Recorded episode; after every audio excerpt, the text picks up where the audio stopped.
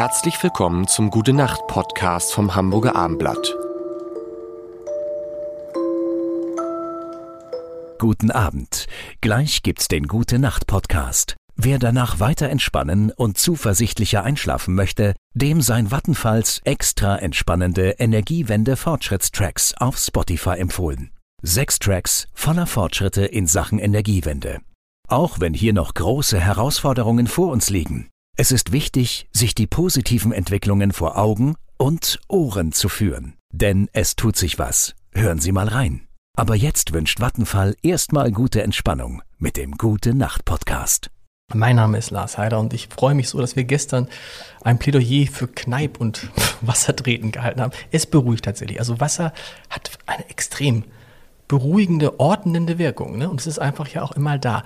Heute würde mich interessieren, mh, ob eigentlich schlanke Menschen und nicht so schlanke Menschen, ob die eigentlich anders schlafen. Also als erstes heißt es ja oft, dass man bei schlanken Menschen denkt, die sind immer gesund. Genau. Und das Problem Wenn sie nicht ist, zu schlank sind. Wenn sie nicht zu, Zu schlank schlank sind.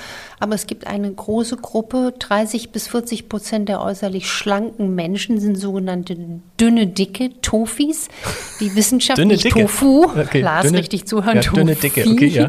Ähm, Thin outside, fat inside.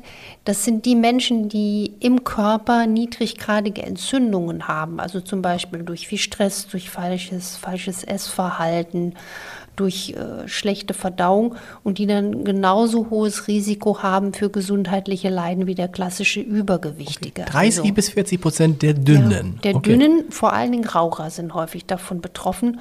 Und ähm, Dünne Dicke, nie gehört. Genau, Krass, ja. Dünne Dicke, ja, das habe ich Buch Schlank und Gesund aufgegriffen. Ich fand den Titel halt ein bisschen ah, nicht so optimal, Aber weil ich finde, dünn, weißt du was, ich finde dünne, dicke super eigentlich als Titel, weil ich finde immer diese, auf allen diesen, auch dieses Buch, was, nee, das ist ja nicht ran an das Fett, aber diese Bücher haben ja immer den gleichen Titel mit schlank und schlank hier, schlank Ja, da. aber eben, dünne, dicke ist cool. ja, aber dünne Dicke heißt's ja nicht. Nee, sag ich ja, das wäre doch aber schöner gewesen, Das wäre dicke. das wär Genau. noch besser gewesen, Ja. weil so haben sich viele Menschen das Buch gar nicht gekauft, weil die gedacht haben, ich will nicht abnehmen, was soll ich mit dem Genau. Diätbuch? Es geht eigentlich genau um diese Geschichte zu sensibilisieren und einen Ausweg zu zeigen, dass man eben, wenn man schlank allein ist, sich nicht in Sicherheit wiegen Okay. darf.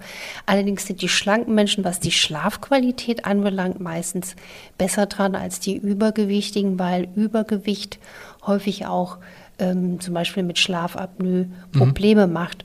Und umgekehrt werden aber auch aus meiner Erfahrung die Menschen, die übergewichtig sind, wenn man sie schlafmedizinisch behandelt, also auch den Schlaf verbessert, besser ihr Übergewicht los. Also das ist manchmal interessant, was ist Henne, was ist Ei. Es gehört zusammen, offensichtlich, Richtig. ne?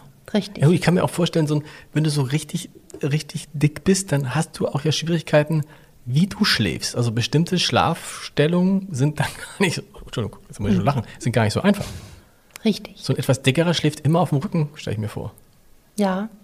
Auf Seite geht auch, aber kann auch dann so, und wenn er sich dann so hin und her bewegt. Ähm, dünne Dicke. Noch nie drauf, noch nie gehört. Irre. Doch, doch.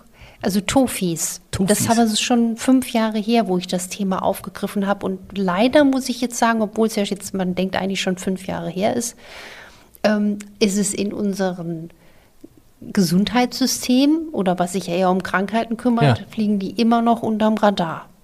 Wir gucken das. Vielleicht ändern wir das auch noch in den nächsten Folgen. Gute Nacht. Weitere Podcasts vom Hamburger Abendblatt finden Sie auf abendblatt.de slash podcast.